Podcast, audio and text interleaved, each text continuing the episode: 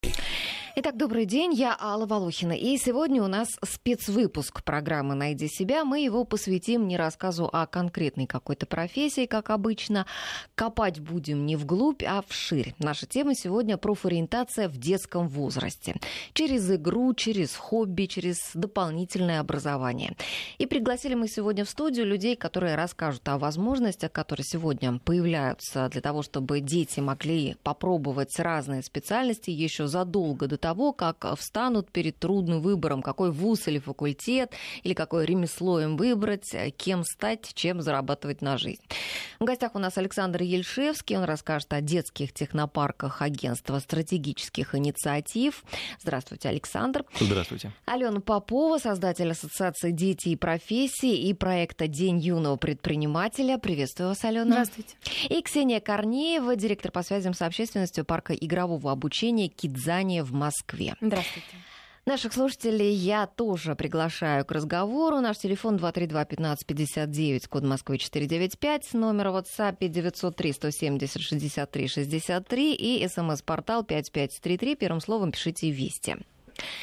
Ну и начать я хочу вот с чего. По моим вот личным ощущениям, а, в последние годы проблема а, профориентации стала обсуждаться гораздо активнее, чем прежде. Стали появляться разнообразные предложения, методики определения, кем быть. Вот сейчас каких только методов э, нет, даже по отпечаткам пальцев профессию определяют э, желаемую. А, Причем э, возраст, когда начинаются вот такие попытки профессионального самоопределения, он все снижается и снижается. И вот сейчас уже совсем до детей добрались, там уже и в 8 лет уже начинают думать о том, какую ребенку профессию выбрать, предложить и так далее. Вот как вы объяснить такую тенденцию?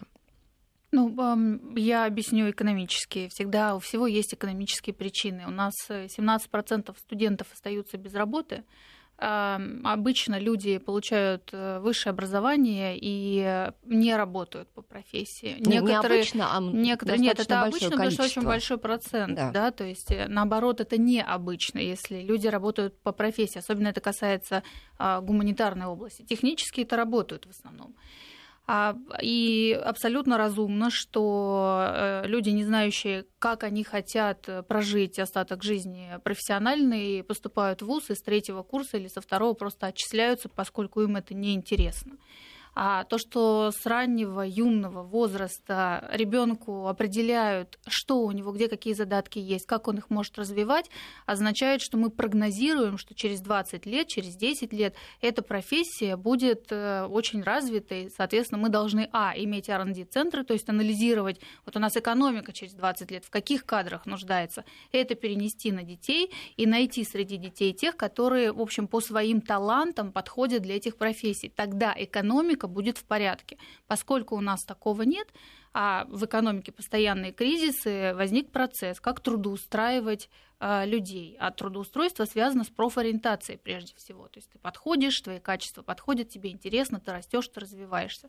Поэтому, конечно, и, и во всех странах мира есть э, стемы, есть профориентационные тесты, есть тесты в школах. Это ведь не просто так делается. Ну, а не очень ли рано это, вот там, скажем, 8 лет начинать уже об этом думать? Нет ли здесь такой опасности, а, что вот ребенка в какую-то колею вот встроят, родители вот привыкли думать, вот у меня математик или там биолог, и все это они ребенку транслируют, и он вот уже идет и идет по этой дороге как бы по инерции инерции. Хотя ведь дети, они так стремительно растут и развиваются. И у них сегодня они там, э, как вот в нашем детстве, вчера сегодня ты мороженщиком хочет быть, да, да завтра космонавтом. Ну, вот у нас есть Кидзания, прекрасный пример. Да, Хочешь, попробуй. Можно я тогда сразу добавлю несколько слов, потому что вот вы говорите 8 лет. У нас, на самом деле, ключевое такое наше ядро, это, ну, наверное, 8, да, 12, но вообще мы открыты для детей от 4 до 14 лет.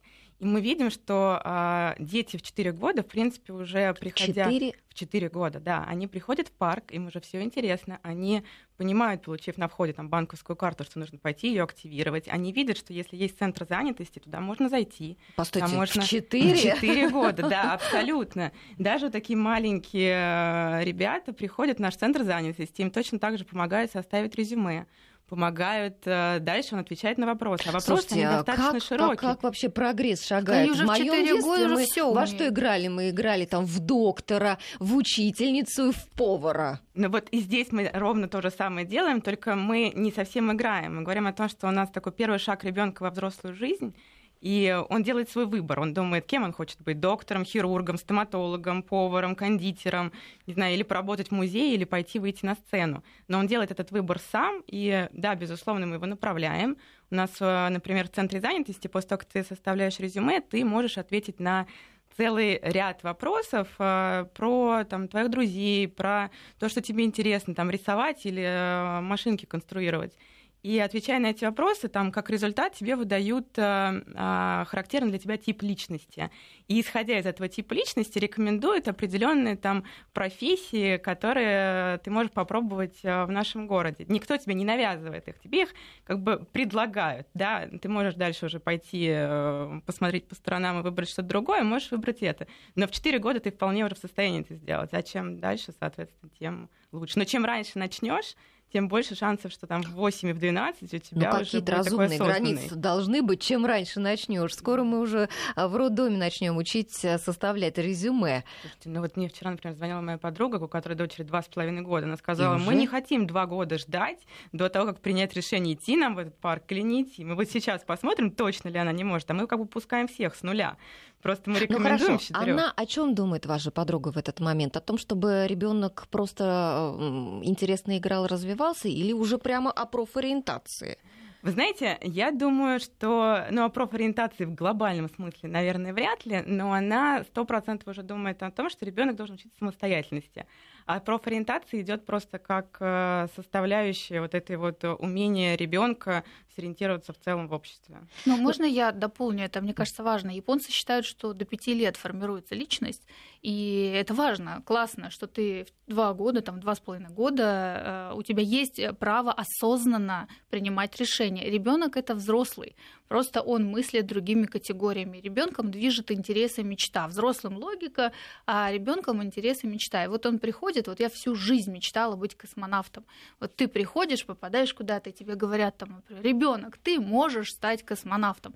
Это подталкивает к тому, чтобы ты в маленьком, вообще в очень юном возрасте начал оценивать, что ты лидер, ты все можешь, мир вокруг тебя зависит от тебя, это здорово. Я категорически люблю э, кидзанию и все подобные проекты и всячески поддерживаю. Но опять-таки, мне кажется, что здесь дело в том, что мир изменился, с одной стороны, а с другой стороны мы возвращаемся к тому, что было ну, буквально 200 лет назад. Ведь понятие детства как таковое, оно не так давно существует.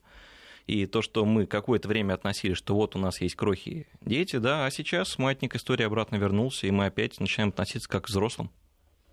Ну, а смотрите, вот я когда-то общалась с одним, а, вернее, нет, я а, общалась эм, много вообще с учителями математики, потому что у меня сын был спрофориентирован в эту сторону, и а, один из лучших вообще в стране математических лицеев, математическая школа питерская, и там считают, что э, слишком рано ориенти- профориентировать детей это вредно. Ну, просто потому, что сейчас идет очень э, большая конкуренция за талантливых детей между школами. Каждая школа старается как можно раньше к себе детей заманить, поэтому сейчас профильные классы, они с каждым годом все снижаются, снижаются, снижаются в возрасте, понимаете? То есть э, начинали там 10-11 класс набирать профильный, потом, значит, там 8 9 сейчас уже 7 5 пошли, именно потому что конкуренция за детей. Здесь вот тоже такая есть проблема. Я не согласна. Я считаю, что а, сейчас мир так мгновенно меняется, технологии настолько быстро двигаются в развитии вперед, и мы, а, как взрослые, совершенно за ними не успеваем. Вот есть такая логика, каждое последующее поколение хуже предыдущего в технической сфере и лучше в гуманитарной. То есть мы лучшие гуманитарии, чем наши дети, но худшие технологи. И наши дети привыкли к гаджетам, они с ними уже практически рождаются. Ребенок в один год может взять телефон, его заблокировать, разблокировать, поставить новый пароль. Понятно, что с учетом этого, а поскольку сейчас миром правят технологии, профориентация должна быть очень рано.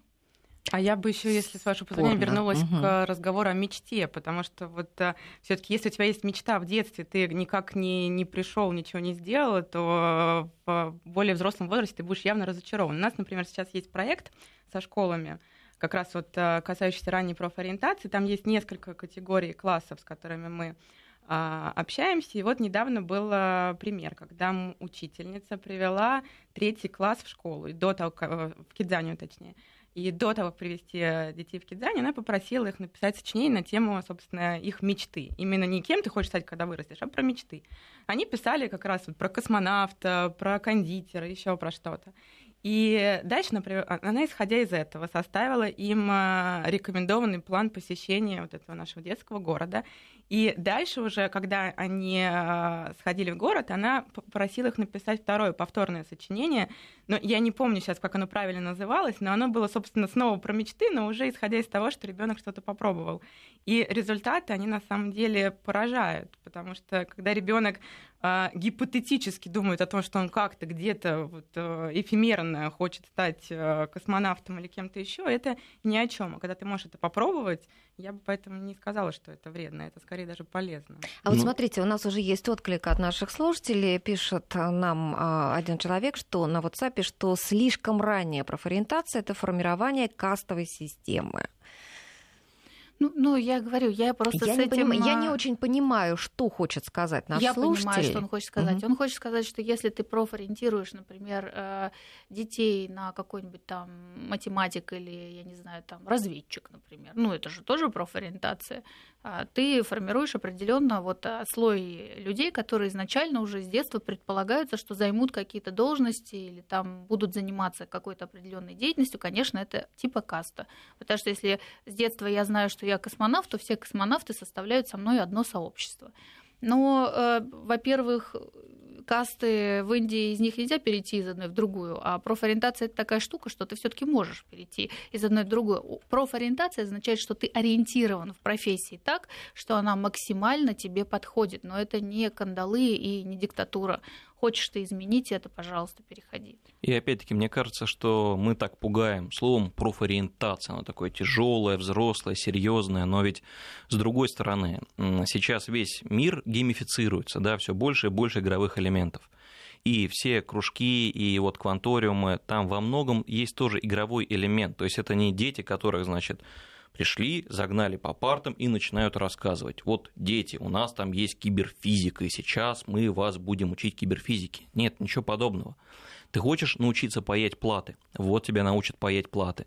Хочешь научиться еще что-то делать? Пойди и научись. И после этого уже становится понятно, к чему ты предрасположен, куда ты идешь. Поэтому, ну, мне кажется, тут тоже нет какой-то такой большой суровости, это выбор детей в том числе. Да не, ну просто меня видите... нет, меня здесь а, что беспокоит? Меня беспокоит, нет ли здесь такой предопределенности, потому что я могу предполагать, что э, э, задумка изначально может быть э, благой какой-то, да, да, показать ребенку возможности того и сего и пятого, десятого, а э, по инерции просто вот родители будут представлять, вот вот мой ребенок, вот он пусть будет и вот здесь как раз Врачом, очень например. А, полезно и может быть может оказаться кидзани и парки подобные кидзани, потому что а, у нас родители не допускаются ни в одну из тематических зон, куда, собственно, ребенок дальше а, идет и где он, собственно, обучается этой профессии, что-то делает. И получается, что вот это, это то самое место, где взрослый человек, если он в чем-то не реализовался, он не может, э, он теряет мне, на, хотя бы на эти 20 минут власть над своим ребенком и не навязывает ему что-то. И ребенок делает этот выбор осознанно сам. Да, может быть, это у него там на подкорку запишется, он сначала и не поймет еще, что это его выбор. Но тем не менее, даже вот там 20 минут или там 4 часа, пока длится посещение парка, когда он делает это сам, и когда не мама, которая не стала врачом, или папа, который не стал э, архитектором, ему это говорят, иди в стоматологию или в хирургию, а он сам это делает, это Большое Давайте дело. поговорим а теперь о том, кому это доступно. Вот э, технопарки агентства стратегических инициатив, они сейчас открываются э, в нескольких уже городах э, страны, открылись, да, и какие-то планы трёх, есть еще в трех. Это где, в каких? Они, значит, сейчас открылись в Нижнем Тагиле, они открылись в Хмао, есть два технопарка. Казань это еще? Да, да, Казань? это Казань. Угу. Вот, э, собственно, они еще будут открыты в 10 городах, и, ну, в идеале они будут по всей стране, и не по одному на регион, в общем-то. Поэтому, ну, понятное дело, что всех, наверное, детей в стране, которые только есть, мы не сможем охватить или сможем в какой-то дальней перспективе, так скажем. Но это бесплатно, и это доступно, в общем-то, всем. Угу. Ну и как он устроен? В чем там идея? Значит, идея в том, э, что ребенку предлагается сотворчество, то есть это программа, которая рассчитана на два года. Ребенок приходит в кванториум. Там есть зоны, разделенные перегородками стеклянными.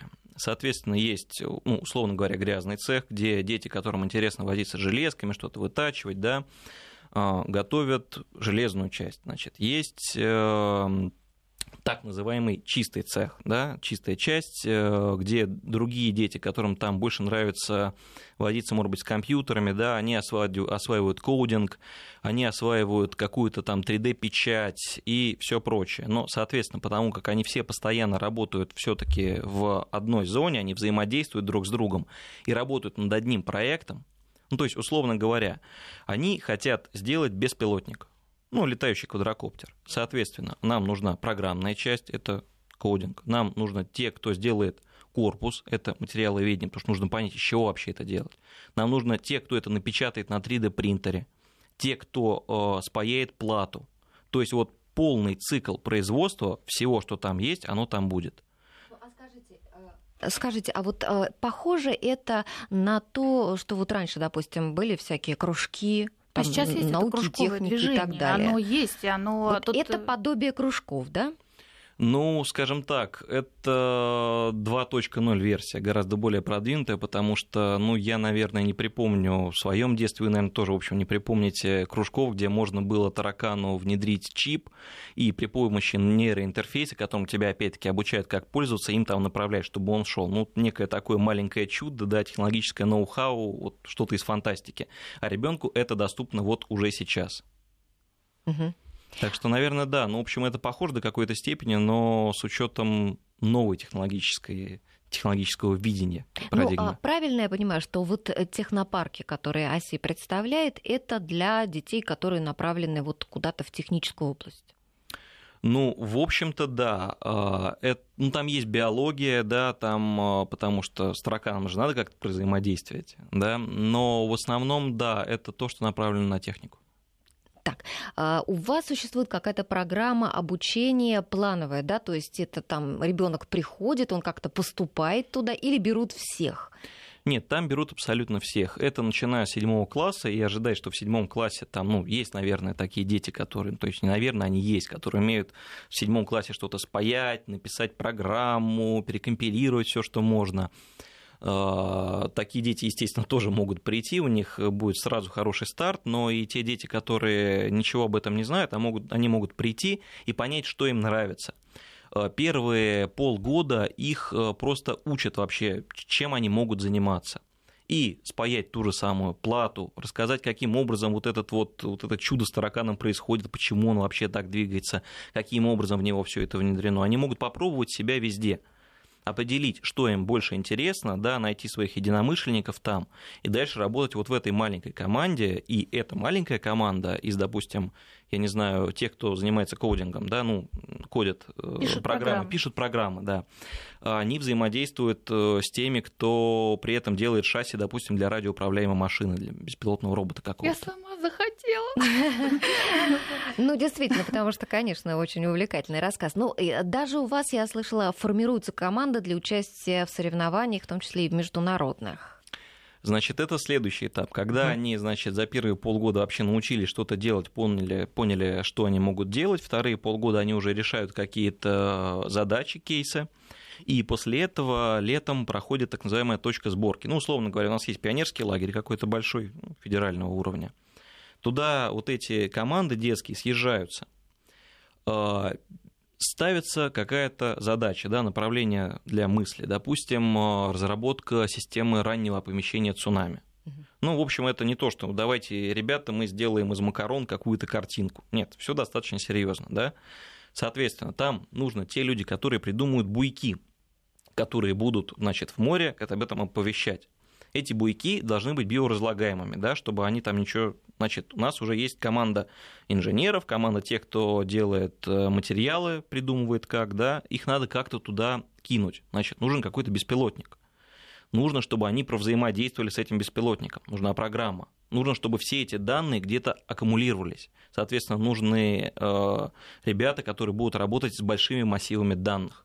То есть это реально большой проект, который там делается. Соответственно, следующий год они его делают, и после этого лучшие решения уже формируются в некий федеральную сборку, вот эту вот самую большую из всего, и после этого это будет внедряться. То есть это не что-то такое, ребята, мы тут позанимались, всем спасибо, все свободны.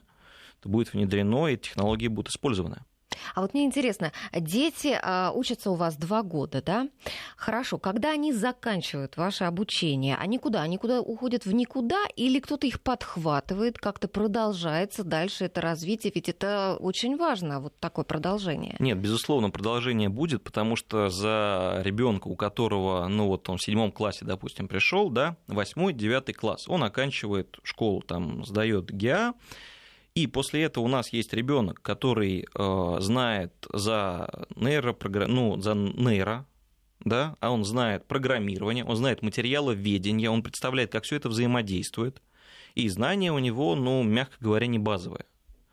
И после этого, я думаю, есть достаточное количество вузов, которые такого ребенка сначала в колледж к себе возьмут, так, это все нет, это все мы можем предполагать, а на самом деле система, я так понимаю, еще не выстроена вот этой преемственности какой-то, чтобы ребенок, который к девятому классу заканчивает вот ну, во-первых, у нас есть наши партнерские, наши партнеры, mm-hmm. да, которые, ну, государственные корпорации, которые, ну, у них, естественно, там тоже есть свой интерес, потому что они хотят вырастить смену, которая примет знамя и будет его держать очень высоко, То есть это выше. разгадка того, почему у вас все а, бесплатное обучение, да, на какие деньги это все производится, это такое государственно-частное партнерство. Да, безусловно. Угу. И, соответственно, а, ну, пока что выстроенной системы ее быть не может. Да, технопарки открылись буквально вот э, несколько месяцев назад, первые да, это сейчас пилотная программа, поэтому у нас пока физически нет детей, которые два года отучились, угу. куда-то пошли. Угу. Вот через два года они уже появятся и будут, я думаю, мы еще встретимся и не раз до этого. А, но пока что предполагается, да, что, естественно, это все вложение в человеческий капитал, потому что нам нужны эти инженеры, нам нужны эти биологи, нам нужны эти дети талантливые, которые будут хотеть э, жить, работать здесь э, и заниматься дальше. Опять-таки, возможно, когда чуть вырастут, опять-таки прийти в эти технопарки, да, поделиться каким-то опытом, то есть это будет некая такая разветвленная система. Да, но и очень важно, чтобы дети, которых э, всему этому научили, чтобы им было где это все применить чтобы они не вышли вот так, знаете, на рынок, да, да и да, мы, мы все умеем, а работать про человеческий негде. капитал, потому что Здесь... человеческий капитал предполагает экономику знаний. Вот выпускаются дети, и они могут это применить в существующих условиях экономических. Опять-таки, здесь у нас есть такая вещь, как национальная технологическая инициатива. Которую мы рынки, тоже очень любим. Да. да, которые много в последнее время говорят, которые действительно ее все любят. Э, и, соответственно, вот эти дети, которые сейчас э, пойдут в эти технопарки, они как раз э, к горизонту НТИ, ну, когда это все начнет работать, эти рынки выйдут на полную мощь, они будут высококлассными специалистами, то есть вот то самое, что сейчас работодатели просят идеальный работник 18 лет, с 10 годами стажа, без вредных привычек, и желательно, чтобы он за бесплатно работал и был вообще вот, вот здесь. Да? То есть у нас есть специалисты, которые к этому времени, к выходу из вуза, ну, то есть, условно говоря, там лет через 8-10, будут иметь уже огромный опыт за плечами, и, что самое главное, это все знакомство. То есть эти, этот, условно говоря, инженер, который будет работать над какой-то задачей, он уже будет знать другого человека, который сможет ему помочь эту задачу воплотить. И это будет большое профессиональное сообщество, которое будет взаимодействовать и жить. Ну, я смотрю на наш СМС-портал. Наверное, э, наши слушатели больше настроены консервативно. Или, по крайней мере, пишут нам те, кто настроены консервативно. Например, вот одно из сообщений. В период обучения в школе ребенок должен получить общее развитие, знания о мире, а не профессию. Вот так считают люди. Ой, слушайте, можно я расскажу, потому что мне вот это нравится. Значит, э, мы в этом году проводили э, в прошлом году точнее, TEDx молодежь. TEDx это международная конференция, где в общем, выступают люди, добившиеся успеха. Основная цель выступления это зарядить, вдохновить, передать опыт. И у нас был формат, э, когда дети учат детей. Там не было взрослых вообще. А, и в, и в зале были дети, и выступали дети. И так вот, что такое ребенок должен получить в школе общее знание, а не быть профориентированным? Общее знание должны получить все. Это аксиома. А быть профориентированным – это вторая аксиома. Потому что если, еще раз повторяю, ты эту не знаешь историю, кем ты хочешь быть, ты никаких успехов не добьешься быстро. Ты, безусловно, их можешь добиться в возрасте 30 лет, и дальше тебе просто будет тяжелее. И вот у нас э, история была Ира Трапезникова, она изобрела экспресс-анализ крови, машинку. Так если бы ей никто не сказал, что она может это делать, не профориентирован, она бы не победила в международном конкурсе, она бы не была там известна. Сейчас на весь мир известна, девочке 17 лет. Мы продолжим эту интересную тему после новостей. Я приглашаю наших слушателей тоже присоединяться. Наш телефон 232-1559. Вы можете позвонить и рассказать о том, как вы относитесь к ранней профориентации, вот начиная уже с детского возраста, к тому, что детям сейчас такие возможности предоставляются, попробовать себя в разных специальностях э, в раннем возрасте. 5533 э, – это наш смс-портал, 903 170 63 63 – это WhatsApp. Любопытный пришел вопрос от слушателей. Ну, я не представляю, как на него тут можно ответить. Есть ли у вас такой опыт а, у наших гостей? А я, кстати, напоминаю, кто у нас сегодня в гостях.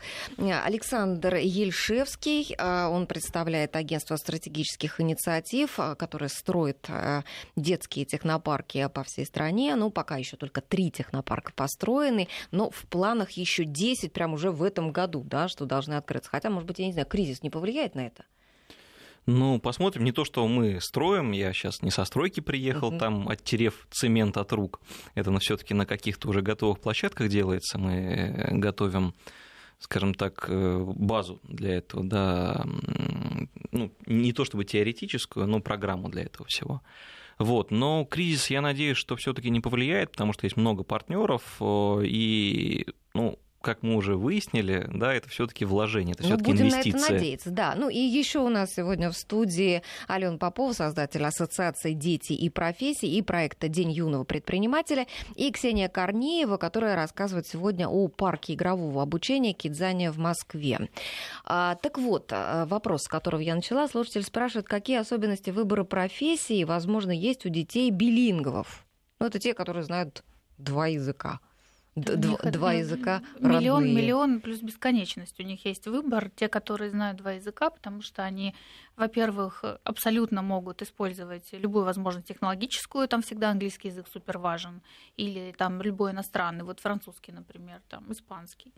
А, мне кажется, что э, это вообще, кстати, моя больная тема. Я мечтаю, чтобы у меня, например, была возможность бы в детстве а, говорить на двух, на трех языках потому что в школе там в первом, втором классе у нас зачем-то был французский, э, непонятно зачем в советское время в первом, втором классе был французский, в третьем у нас был немецкий, а ну, потом это у нас вот, был английский. Вот как раз к вопросу того, что должна быть какая-то преемственность. Это все должно подхватываться, развиваться и дальше продолжаться. А то какой смысл? В да, первом, именно поэтому получил, должна быть профориентация. То есть если бы нам сказали, что вот э, прогнозы есть, что экономика мира на французский язык ориентирована не будет, а зато на французский язык будут ориентированы авиаконструкторские бюро. То есть все дети, которые обладают технологическими навыками, чтобы иметь какое-то отношение к летной технике, они вот должны учить французский, это правда. А дети гуманитарии, например, как я, может быть, лучше немецкий, чтобы немецкую философию изучать, или английский. Ну, вот ну, это же важно. информации, да, сейчас можно найти, в принципе, если задаться целью ее поискать, какие-то такие квалифицированные советы. Кстати, о языках мы заговорили, у нас есть смс на эту тему. Дочка в 5 лет решила быть переводчиком, сейчас ей 25, старший переводчик в бюро переводов. А, ребенок как прицельно шел к своей мечте. И другое сообщение. В 4-5 лет ребенку все интересно. Такие знакомства с профессиями как можно больше им помогают им к моменту профопределения легче сориентироваться в своих интересах. Ну а кроме того, мне кажется, что вот даже освоить какое-то ремесло, даже человеку, который в дальнейшем будет заниматься сугубо там наукой, ему это тоже полезно. Вот любому полезно освоить какое-нибудь ремесло. Хорошо и не одно. Ну, это правда. У нас на TEDx выступал э, Глеб Пушкарев, ему 8 лет. Он, э, у него мама в Академии наук. Э, мама возглавляет детскую, детскую академию при Академии наук. И вот э, Глеб наслушался про экологию, пришел в школу и сказал, я э, хочу, чтобы вы мне выделили кусочек земли метр на метр. Мы там будем дождевых червей делать так, чтобы они перерабатывали почву, потому что земля загрязняется, человечество ее портит, мы хотим это исправить. Глеб уже стал победителем конкурса Greenpeace. А, Глеб участвует в международных конференциях. У Глеба просто потрясающие результаты его экспериментов в школе. Многие школы подхватили. Сейчас они занимаются переработкой мусора. И э, надо просто слушать, как Глеб говорит. То есть это не мама сказала Глебу, это Глеб сам решил, что вот э, это ему подходит, и он мечтает. Вот почему роль мечты велика, он хочет. Он, когда вы спрашиваешь, Глеб, ну почему все-таки экология? Ну, может быть, все-таки космонавт? Он говорит, нет, ну уж ты подумай. То есть у него прямо логика выстроена. И а, если Глеба профориентировать, то, безусловно, первое, что надо сделать, это определить мечту Глеба. Вот мы сейчас определили, вот у Глеба такая мечта. И дальше уже, э, вот опять же, я все-таки опираюсь на то, что мы должны знать, что дети не сейчас такие талантливые будут работать вот прям сию секунду. Они будут работать лет через 15. Значит, я должна предполагать, будет ли экология через 15 лет востребована, а может быть какое-то ответвление будет. Есть справочник профессии, вот ОСИ выпускал справочник профессий будущего. Угу. В профессиях будущего эколог имеет огромное количество ответвлений, в которых точно Глеб будет трудоустроен, если продолжит двигаться по этой линии. И надо сейчас Глебу показать. Вот смотри, вот там э, футурологи предполагают, что на Марсе будут выращивать картошку, даже про это фильм снимают. Давай, может быть, мы попробуем изучить почву Марса и сделать экологию, приближенной там, к тому, что можно было выращивать картошку. Более того, я скажу, так открою небольшой секрет, но mm-hmm. если вот наши слушатели хотят, чтобы их дети были по-настоящему богаты, вот по-настоящему зарабатывали и были востребованы, пускай идут на биоинженеринг потому что вот это то, что будет в ближайшие 20 лет просто в ну, топе. Ну, пускай идут, это тоже такой ну, вопрос. Да, я, например, не согласна. Э, это, знаете, э, какие у ребенка склонности, что ему интересно. Самое главное, чтобы у ребенка был интерес к делу, тогда он в нем и состоится. Да, и можно еще вот я, я Александр задел тонкие струны моей души, значит, э, не надо внушать детям, что они должны быть богаты. Это вообще от винта, это нас так воспитывали, это очень плохо. Нас этот перестроечный период делают, но э, ребенок должен, мне кажется, только самому себе, больше никому ничего не должен. А, и, и у него вообще должно целеполагание исходить из того, что он меняет мир вокруг себя, потому что мы все меняем мир вокруг себя. Богатство – это теория разумного потребления. Ни один суперизвестный и богатый предприниматель мира, ни Ричард Брэнсон, ни Уоррен Баффет, ни там можем огромное количество фамилий называть, они даже своим детям не завещают свое состояние потому что они направляют свое состояние на изменение мира. Это правильно. Разумное потребление. Не, не, мне кажется, это ужасно внушать ребенку, что цель в жизни это э, наличие большого дохода. Ну, конечно, главное все-таки это найти дело, которое тебя заинтересует, которое сделает тебя счастливым. А если ты будешь заниматься этим с удовольствием, то оно и начнет приносить тебе деньги, я так полагаю. Но есть другая вот. сторона, ведь с удовольствием можно лежать на диване, Поэтому тут скорее нужно ориентировать на то, что в любом случае ребенок должен что-то созидать. Он ну, посмотрите, наш слушатель пишет, дочь хочет стать крестьянкой, печь пироги в русской печи, э, доить козу и корову. А вот э, вы все говорили про кодинг, про кодинг, про космонавтов, а вот какие-то сельскохозяйственные специальности, вот э, и, и в ваших парках, и в ваших, и в вашей ассоциации. У нас на, на, на Дне юного предпринимателя, который mm. придумала Маша, Маша исполнялась как раз 10 лет, то есть это не я создатель этого дня, а Маша. А, и Машка вот как раз, собственно, сказала, пусть дети придут другие, и мы будем, а, продавать ненужные вещи, а, б, э, продавать, собственно, взрослым, пусть они покупают, а мы на заработанные деньги там э, приобретем то, что мы заранее озвучим. Хочу велосипед, буду копить на велосипед, причем зарабатывать на велосипед. А часть денег они 10% отчислили в 51-й а, детский дом, на спортинвентарь, то есть закупили это все и привезли туда, отдали.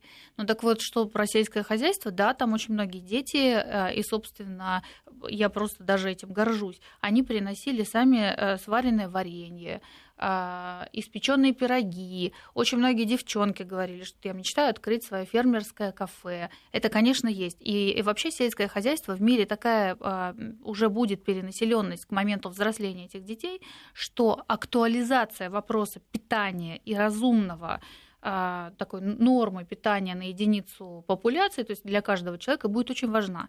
Если кто-то хочет этим заниматься, это нужно. Сейчас уже говорят о том, что там нехватка мяса, нехватка молока, мы все знаем о нехватке воды, особенно там на таких территориях, как там Африка, целый континент, да, Таким образом, конечно, это очень разумно. И мы говорим про кодинг просто как про самое доступное, с очень низким порогом входа, и то, что, то, что свойственно всему поколению, идущему за нами. Они просто как-то вот с этим рождаются.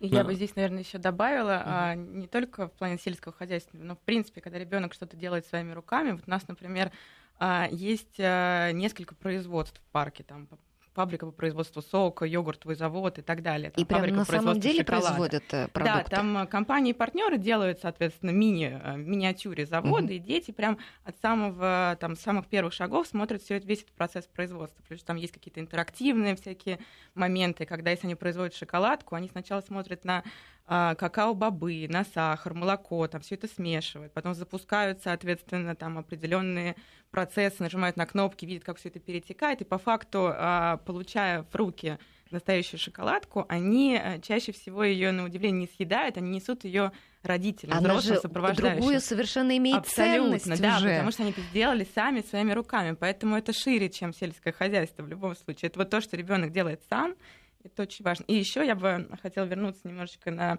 шаг назад к разговору про билингвов, uh-huh. поскольку а, у нас парки есть там, в 18 странах, и мы видим, что дети, им, в принципе, иногда не обязательно говорить на языке там, той страны, того парка, к которому приходят.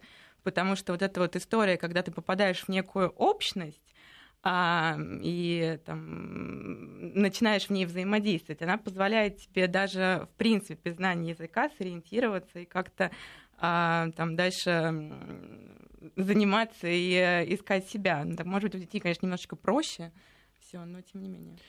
Ну, во-первых, по кванториуму есть биокванториум, где есть и микробиология, и биотехнологии, но опять-таки я хочу вернуться немножко к технологиям и кодингу, да.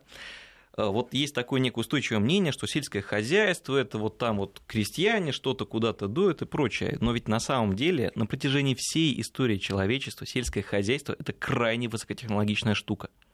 Когда-то давно палка-копалка была таким ноу-хау, что не приведи Господи.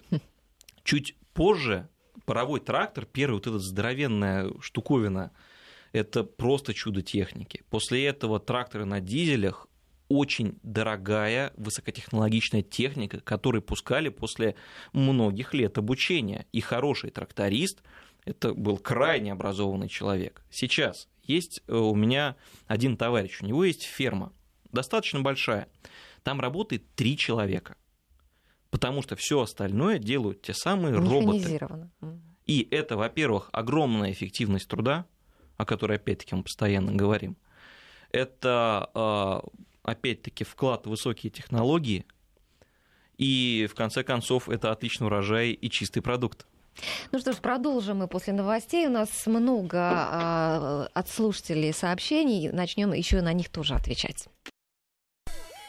903 170 63 63 это наш WhatsApp для ваших бесплатных сообщений. 5533 смс-портал. Первым словом пишите «Вести». И 232 1559 на код Москвы 495. Если кто-то хочет позвонить, пожалуйста, у нас еще осталось 12 минут программы, можно успеть высказаться.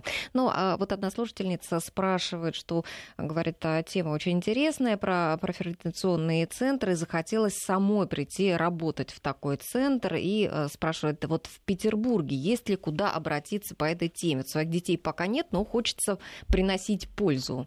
Да, я могу ответить. Пишите нам, а, можете в любую социальную сеть, мы вроде как везде есть. Мы это, это дети и профессии, ассоциация, ассоциация дети, дети профессии. профессии. Пишите, у нас э, люди в Питере есть, и вас сориентируют, вам помогут было бы желание, да, а работа да, да. всегда ну, я считаю, я считаю, что это вообще здоровское желание. Угу.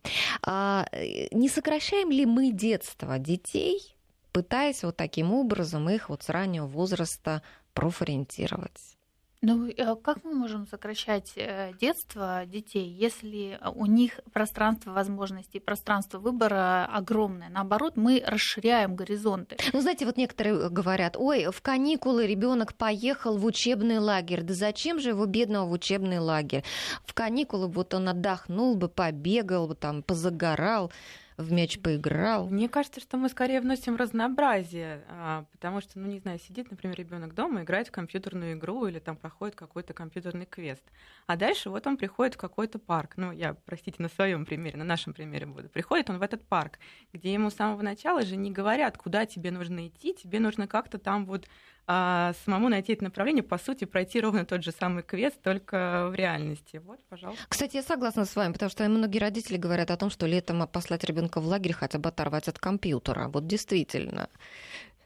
Ну что ж, а, давайте тогда, может быть, еще про какие-то вот уникальные опыты, которые вот а, в ваших именно организациях, какие вы наблюдаете, какие возможности вы детям предоставляете. Ален, вот вы сейчас перед программой говорили, что у вас формируется сейчас отряд космонавтов. Да, ну это такая... Опять-таки мы тоже уточним, что это все ведь бесплатно. Да, это все бесплатно, и тут дело не в формировании отряда космонавтов, а в том, что вот у меня будет день рождения через неделю, и уже второй год прошлом году мы делали посвященные кодированию, а в этом году мы а, планируем в Марс ТФО сделать э, это космическая станция, где вы изучаете, а, что происходит на Марсе, ищете полезные ископаемые, воду, э, учитесь сотрудничать. Мы планируем сделать такую историю для родителей с детьми, и а, я говорю, что там нам не нужны никакие, там мне не нужны никакие подарки, вот вы вот, а вам есть 100 рублей, давайте 100 рублей, мы отчитаемся, мы инвестируем эти деньги в детские космические проекты. Вот нас один, одно из направлений – детский космический отряд. Почему это возникло? Я сама с детства мечтала стать космонавтом, и по состоянию здоровья там у меня не получилось попасть в космический отряд, но вот эта мечта осталась. И в прошлом году я нашла Сергея Жукова как раз э, в НТИ, и он космонавт, он написал книгу «Как стать космонавтом», и я сказала, Сергей, я хочу полететь, я полечу. Он говорит, ну, вообще-то это разумное желание, есть очень четкие этапы, которые надо пройти, будешь хотеть, полетишь. То есть э, надо готовиться. То есть и... вы свою детскую мечту не оставили? Я нет, и планирую к 35, в общем, полететь. Но я к чему? И потом я, я хожу очень много по школам, читаю лекции по предпринимательству, и всегда, когда читаю, я понимаю, что я мало могу рассказать детям, скорее они мне больше. И спрашиваю, вот кто хочет стать космонавтом? И практически никто не поднимает руки, никто не говорит. И мне как-то стало так обидно, потому что космос — это будущее. Чтобы мы сейчас не говорили, ближняя орбита — это вот эти дроны, это, это, это сельское хозяйство, когда ты понимаешь, что у тебя есть где-то спутник, который наблюдает там за ирригацией э, всей в мире. Да, это важно. Так вот, дети, мне кажется, потеряли эту мечту, великую мечту осваивать э, космос. А мы не можем от нее отказаться, потому что в будущем человечество будет просто вынуждено туда выходить более плотно. И вот поэтому космический то есть, то есть возвращаясь опять к вопросу о деньгах, то мечтать надо не о том, чтобы много зарабатывать. Да, да, да я как категорически против того, чтобы мечтать о сумме денег, потому что если ты мечтаешь о сумме денег, а только она у тебя думать, и будет. когда вырастете, и вот когда вас э, припрут, а, припрут обстоятельства необходимости да нет, содержать семью, деньги это... тогда никуда не денетесь, будете думать о деньгах. Нет, нет, я тоже с вами согласна. Деньги это приложение эффективности труда. То есть, если ты понимаешь э, нишу, ты знаешь объем этой ниши в экономике, и ты там есть, у тебя точно будут деньги. То есть э, нельзя мечтать о деньгах. Я просто даже не представляю, как это так. Вот ты мечтаешь. Хочу стать миллионером. Ну, ну это что за мечта? Хочу стать э, великим летчиком-испытателем, и поэтому сделал э, империю, которая там обладает огромным количеством летной техники. Это, мне кажется, здорово. Ну, а вот не приходят дети к вам с такими мечтами, что вот я хочу стать миллионером, поэтому я пришел вот там научиться считать деньги? Ведь есть же у вас и какие-то финансовые да, профессии. Да, у нас есть, знаете, я бы здесь, наверное, а, даже не про, не про детей рассказала, а про то, что регулярно приходят родители с вопросом, а можно ли у вас ограбить банк?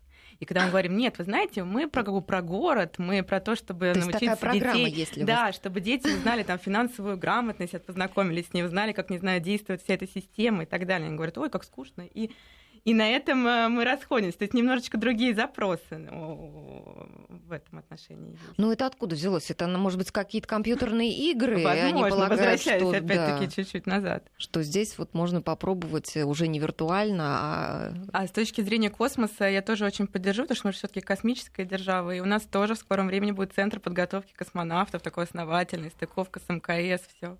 Но это очень своевременно, потому что ведь у нас, между прочим, очень невысокий конкурс а, в отряд космонавтов, в отличие от Европейского космического агентства, там, канадского, американского и так далее. Будем нас... растить интерес. Да, это очень хорошо. Вот, кстати, вопрос от слушателей. А можно ли взять на вооружение методики агентства стратегических инициатив и на каких условиях? Есть площадка, но нет единой программы. Очень интересно микробиология и инженерные практики. Ну, во-первых, мы всегда открыты для новых предложений. У нас э, можно к нам послать проект свой. Да, у нас на сайте есть прекрасная форма, обязательно ответит. То есть это не то, что на деревню к дедушке куда-то, да.